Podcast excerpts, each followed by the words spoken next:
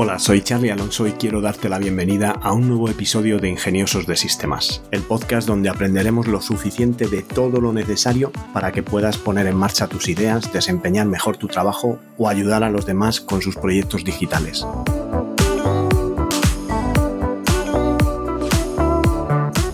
En el episodio de hoy hablamos de gestores de contenido, pero antes déjame que os recuerde que tenolitas.com es un servicio de asesoramiento low cost donde podéis contratar vuestro plan de asesoramiento tecnológico por el precio de un par de cafés y hacer vuestras preguntas para poder contar con mi ayuda y poner en marcha vuestro negocio digital. Esta semana vamos a dar un repaso al menú de administración de WordPress y a todas las herramientas que vamos a encontrar en este escritorio. Como os he comentado en episodios anteriores, WordPress está dividido en dos partes. La parte de gestión y administración, que se hace desde el back office o desde el escritorio de administración, si eres el usuario administrador o un usuario editor del blog que escribe artículos, es el interface a través del cual vas a acceder para poder gestionar la plataforma, actualizar los plugins o escribir artículos. Y si eres un visitante de la plataforma, lo que vas a acceder es a través del frontend, que es eh, la página a la que se llega cuando escribes el dominio de esa web. Tecnolitas.com te lleva a el frontal de la página web, mientras que tecnolitas.com barra vp-admin te lleva a la parte de administración en la que te tienes que loguear con tu eh, password para poder acceder. Dentro del escritorio de administración vamos a encontrar un menú lateral a la izquierda donde vamos a tener todas las opciones y también un pequeño menú eh, horizontal arriba que también nos va a dar opciones. Eh, este ya va a variar un poco dependiendo de los plugins que tengas instalados o no. Y aquí, pues, eh, en lo primero que vamos a tener es el escritorio, que es un escritorio que va a estar configurado por widgets, que nos plantea WordPress por defecto, como últimas noticias, eh, un widget para escribir borradores de, artículos rápidos, donde puedes poner el título del, mm, así como idea, para, empezar los, los, borradores como idea. Y también vas a tener, pues, eh, una serie de widgets de estadísticas si tienes instalados plugins de estadísticas o lo que vayas configurando como widget del escritorio. Esto arriba tienes una pestaña que te deja acceder a la configuración y aquí desmarcas los que no quieras para que no te llene el escritorio o estén posicionados más convenientemente o marcas los que necesites y luego puedes arrastrar y soltar para colocarlos como tú quieras y tener, pues eh, si estás acostumbrado a tener la información de una manera, pues te lo puedes poner en todas las plataformas que montes de esa misma manera. Después tenemos el menú, la opción de menú de entradas, donde vamos a encontrar un todas, un añadir, categorías y etiquetas. Entonces en todas nos va a dar el listado de todas las entradas que haya en ese, en ese sitio web Añadir nos va a permitir crear una nueva y luego tenemos la gestión de la taxonomía, que eh, taxonomía en WordPress comprende categorías y etiquetas. Podemos eh, hacer categorías de, de, post, como pueden ser tutoriales, eh, artículos de opinión, curso. Por ejemplo, podríamos mm, crear posts que, que, pertenezcan a un curso dentro de la categoría curso. Posts que pertenezcan a tutoriales dentro de la categoría tutoriales. Y eh, después estarían las etiquetas. Y las etiquetas, por ejemplo, pues vendría a ser WordPress o MySQL o Apache o PHP.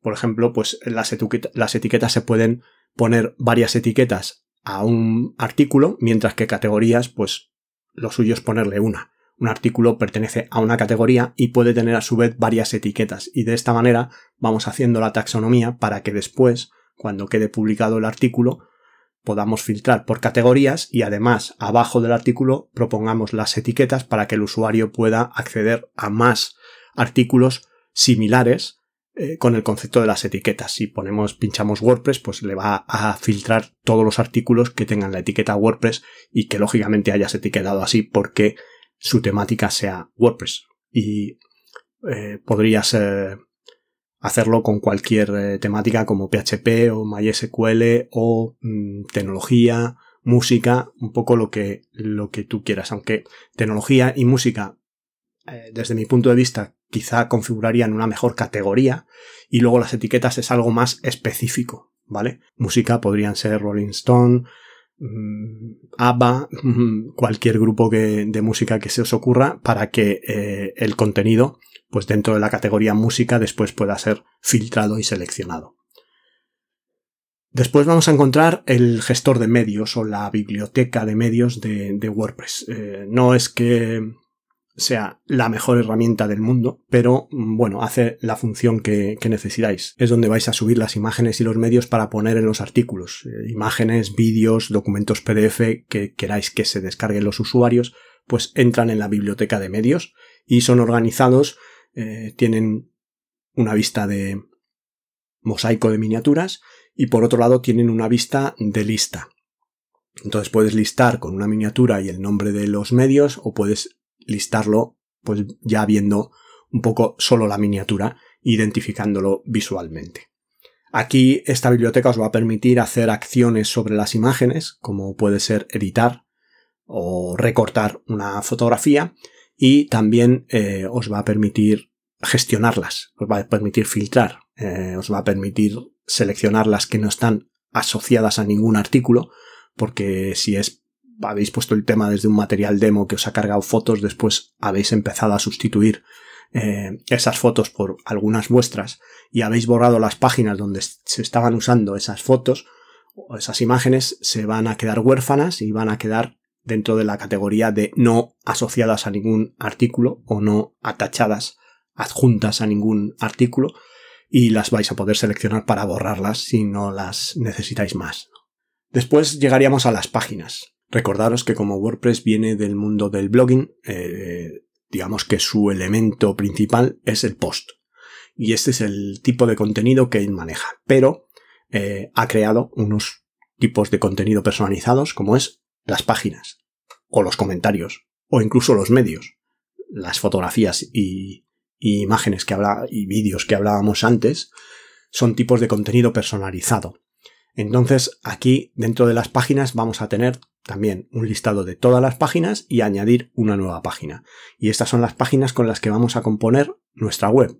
La home, la página de inicio, la página de términos y condiciones, las políticas de privacidad, los más información sobre las cookies, la página sobre nosotros o sobre mm, información, la página de contactar donde vais a meter un formulario para que la gente lo rellene y os hagan preguntas. Este tipo de, de páginas se van a listar dentro de este apartado y se va a poder editar, se van a poder, bueno, pues eh, organizar, categorizar también. Las páginas admiten categorías y etiquetas y vais a poder eh, gestionarlas dentro de, de esa opción de menú. Después vendrían los comentarios y los comentarios tienen toda la capacidad de gestión de los comentarios. Aquí permites, eh, marcas si quieres permitir comentarios al final de los pods o eh, si los comentarios necesitan ser moderados si un usuario tiene que tener un comentario aprobado por el moderador para poder seguir comentando sin necesidad de supervisión o si todos los comentarios tienen que ser supervisados hayan sido haya ah, comentarios previamente aprobados o no. Mm, después entraríamos en la parte de apariencia, que esto, bueno, pues es una parte ya bastante más compleja, porque aquí eh, la apariencia estaría definida por los temas. Sabéis que WordPress tiene, digamos que, una dinámica, por un lado, de temas que controlan la apariencia y una dinámica de plugins que controlan su funcionalidad o que le aportan funcionalidad. Por lo tanto, dentro de los temas podríamos tener lo que es la carga de temas para instalar temas nuevos, el configurador o el personalizador, que es una herramienta que tenemos desde unas cuantas versiones atrás de WordPress que es fantástica y que nos facilita mucho la vida a la hora de configurar nuestros temas, cambiar cosas como puede ser la fuente de letra de los distintos aspectos, menú, cuerpo, contenido, las letras de las cabeceras, las, los distintos tamaños de cabeceras, el H1, H2, pues qué tipo de letra tiene, qué tamaño va a tener, cómo es este tamaño en pantalla de escritorio, cómo es este tamaño en una tablet o cómo es este tamaño en un móvil. Todo este tipo de información se puede configurar en el personalizador del tema. Y aquí vamos a tener más o menos opciones dependiendo del framework de tema o el tema que tengamos instalado y eh, ciertos plugins que aporten funcionalidad a estos temas. Entonces, las opciones de temas tenemos un tema, como puede ser los que vienen por defecto, eh, que vienen nombrados con el nombre del año, el, el 2018, 2019, 2020 y ahora el 2022, el último, que es un tema completamente diferente a los anteriores porque es un tema muy limpio que está orientado a usar el editor Gutenberg de bloques y prácticamente viene vacío, pero con una dinámica de, bueno, pues que puedas definir cabeceras y secciones que, con las que puedas luego componer páginas. Es realmente potente. De primeras es un poco eh, chocante encontrarte algo tan vacío, pero, pero a su vez es, es bastante potente. O, si no quieres usar un tema de los que te vienen o cualquier otro que puedas comprar por ahí, pues puedes usar frameworks. Un framework o un marco de trabajo es, eh, digamos, una serie de herramientas que ya están confeccionando el tema para ti. De estos hay Genesis, GeneratePress, Alpha.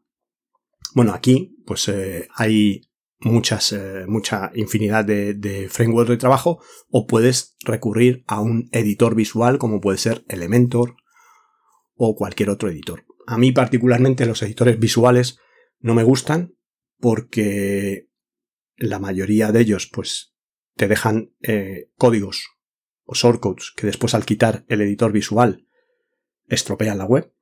Y no solo eso, sino que, por ejemplo, eh, todo lo que son gestiones de URLs internas, en el caso de Elementor, eh, pues cuando quieres migrar una web de un sitio a otro, pues te toca retocar, si has cambiado el dominio, eh, o la ruta ha cambiado, te toca ir y retocar todas esas rutas de forma manual.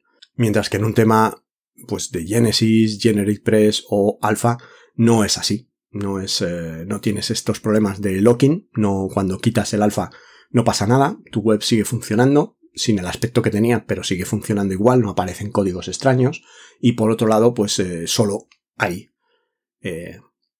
dos rutas, das el dominio principal en, los ajustes de configuración y luego los eh, enlaces permanentes se recalculan en base a esas rutas y no hay que modificar nada eh, manualmente. ¿no? Este es el, la ventaja de estos, de estos temas. Yo particularmente utilizo mucho GeneratePress porque me he acostumbrado a él, me gusta, es eh, todo lo completo que necesito y con él pues he montado webs desde cero, que digamos usando una página vacía en la que me han definido un diseño de Photoshop y lo he reconstruido, lo he replicado en, en GeneratePress usando el editor de bloques de Gutenberg o eh, Genesis si os apetece más pues eh, trastear con el código porque ahí bueno pues eh, Genesis funciona más copiando y pegando código modificando código pero es un software muy ligero muy es un framework muy muy muy ligerito y que va muy rápido.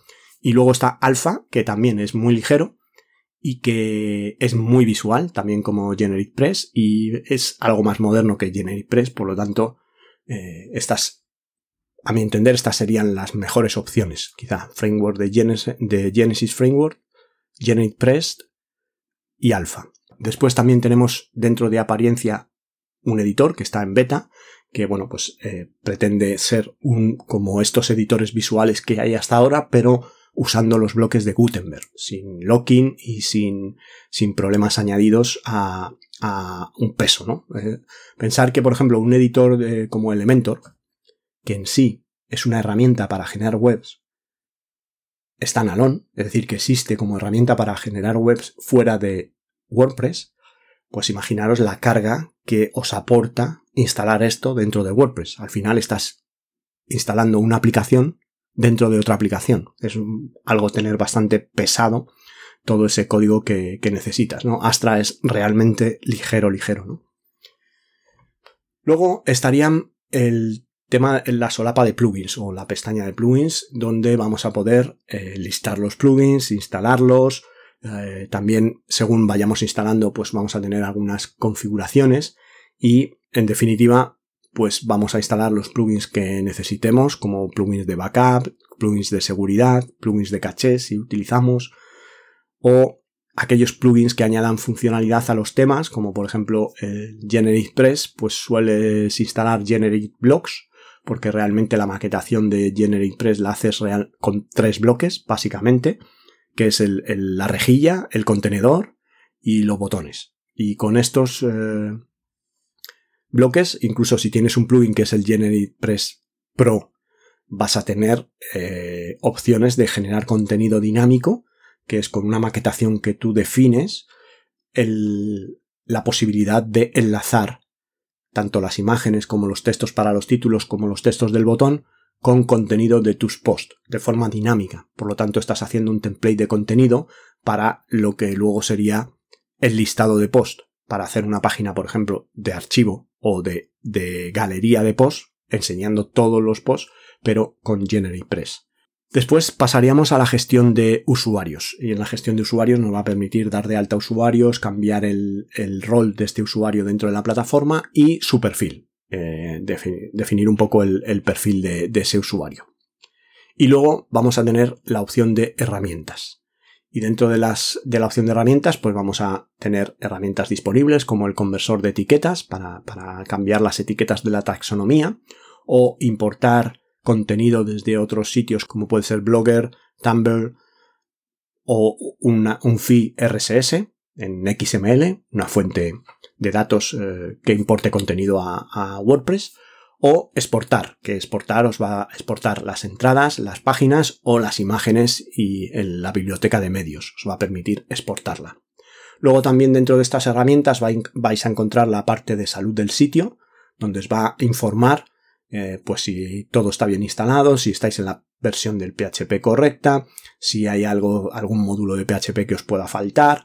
Aquí, bueno, pues eh, os, va a, os va a guiar sobre lo que tenéis que hacer en el caso de que no esté ok, que lo normal es que tras la instalación esté todo perfecto, pero si os falta algo os lo va a decir ahí, ¿no?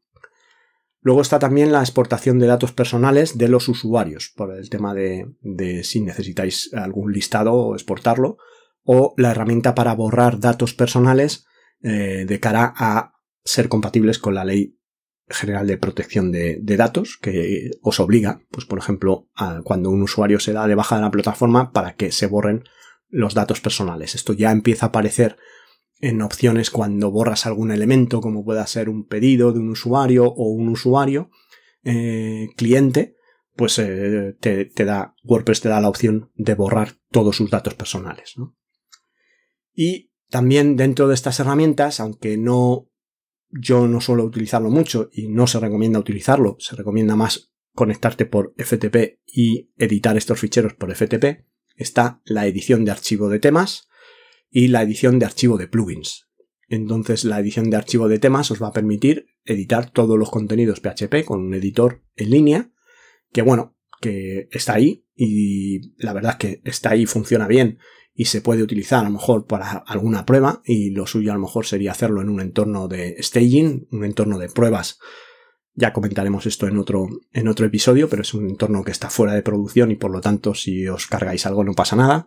Pues a lo mejor esto para un cambio rápido es ideal, pero tampoco se pierde mucho tiempo cambiando las cosas a través de un editor de texto conectándose al servidor por FTP o por SSH, que es eh, FTP seguro, y eh, podéis editar directamente los ficheros PHP en cada uno de su carpeta y crear vuestro tema hijo y poder eh, modificar, como ya os he explicado en algún episodio, en el caso de Hodel, por ejemplo, se creaban los bloques personalizados editando estos ficheros directamente en los directorios del, tema. Después vamos a tener la parte de ajustes. En ajustes vamos a tener los ajustes generales, eh, donde vamos a poder ver el título de la, web, la descripción corta, las direcciones URL, eh, tanto en la dirección del sitio como la dirección de, WordPress, eh, que en este caso, por ejemplo, sería https dos puntos barra barra tecnolitas.com. La dirección de correo electrónico con la que este sitio WordPress se va a comunicar eh, en base a las notificaciones, la definición de mm, qué perfil por defecto se asigna a los usuarios nuevos, el idioma del sitio, la zona horaria, el formato de fecha y eh, cuándo comienza la, semana, si el lunes o, el domingo. Después pues vamos a tener ajustes de escritura en los que vamos a poder ver pues eh, si bueno pues el, la parte del servidor de correo que se utiliza para enviar eh, correos desde, desde WordPress o la categoría por defecto para las entradas, el formato estándar por defecto para una entrada, si es eh, estándar, o si por ejemplo tienes eh, una mini entrada, o si es un chat o una galería, pues un poco puedes cambiar el tipo de formulario que se utiliza a la hora de crear una, una entrada, ¿no?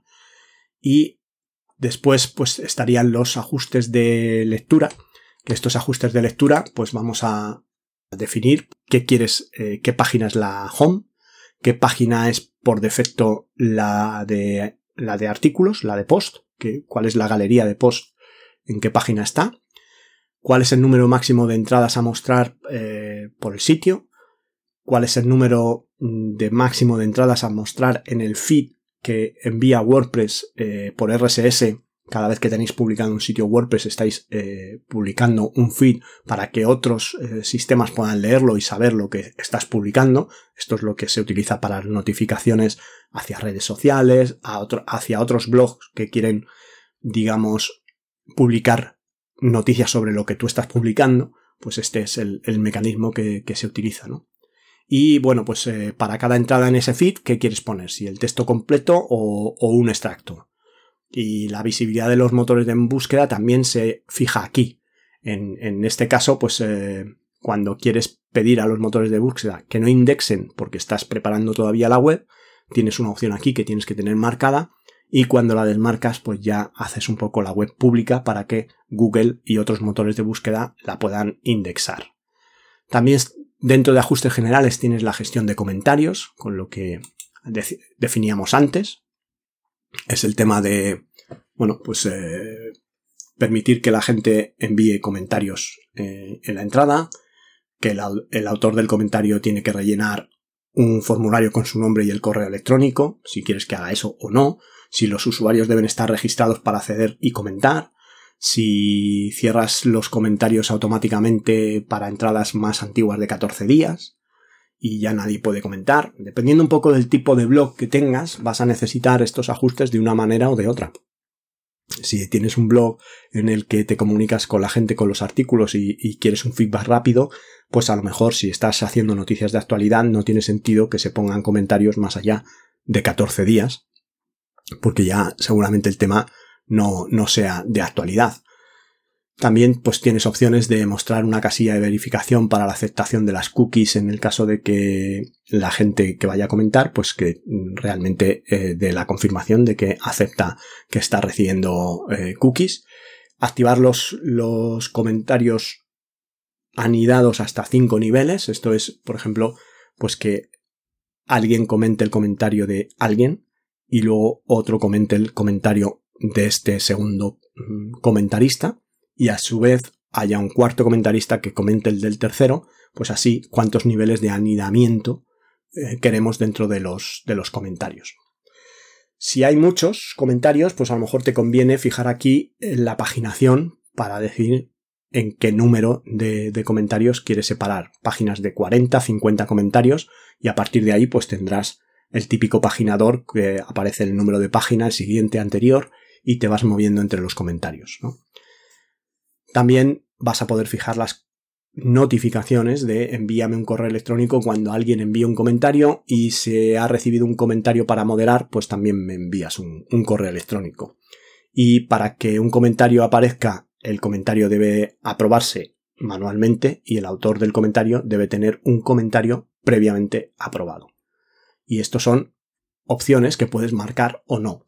Y luego puedes, tienes dos campos para poner palabras eh, digamos, una lista de palabras que indiquen a WordPress que un comentario que contenga esas palabras tiene que pasar forzosamente por la moderación, si no la tienes activada eh, de forma global, o directamente otra lista de palabras rechazadas en los comentarios. Y tú aquí pues pones las palabras que no quieres permitir en los comentarios y esas palabras se eliminan del, del comentario. Y luego estaría qué visión del avatar, qué estilo de avatar quieres eh, representar. El logo de, el logotipo de Gravatar, tu Gravatar, la Gravatar de, de retro o algunos iconos que veréis ahí, o una persona misteriosa que sale la silueta de una persona sobre un fondo gris y no se sabe quién es, ¿no? Después, como otros ajustes, tendríamos la biblioteca de medios, que estarías controlando la anchura y la altura de las miniaturas. Ahí, pues, por defecto viene 150 x 150, 300 x 300 y 1024 x 1024. Pero tú puedes poner aquí los tamaños de imágenes que más se ajusten a tus eh, necesidades. Luego, una opción muy interesante dentro de los ajustes y muy utilizada, muy necesaria, es el ajuste de los enlaces permanentes. Cómo WordPress va a construir tus enlaces permanentes.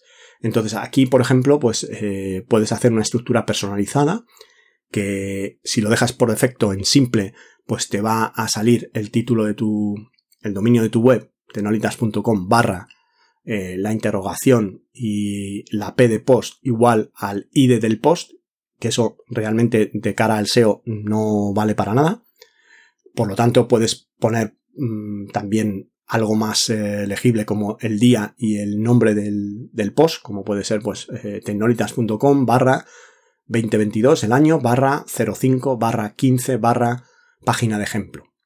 O mes y nombre, ¿vale? 2022 barra 05 barra página de ejemplo.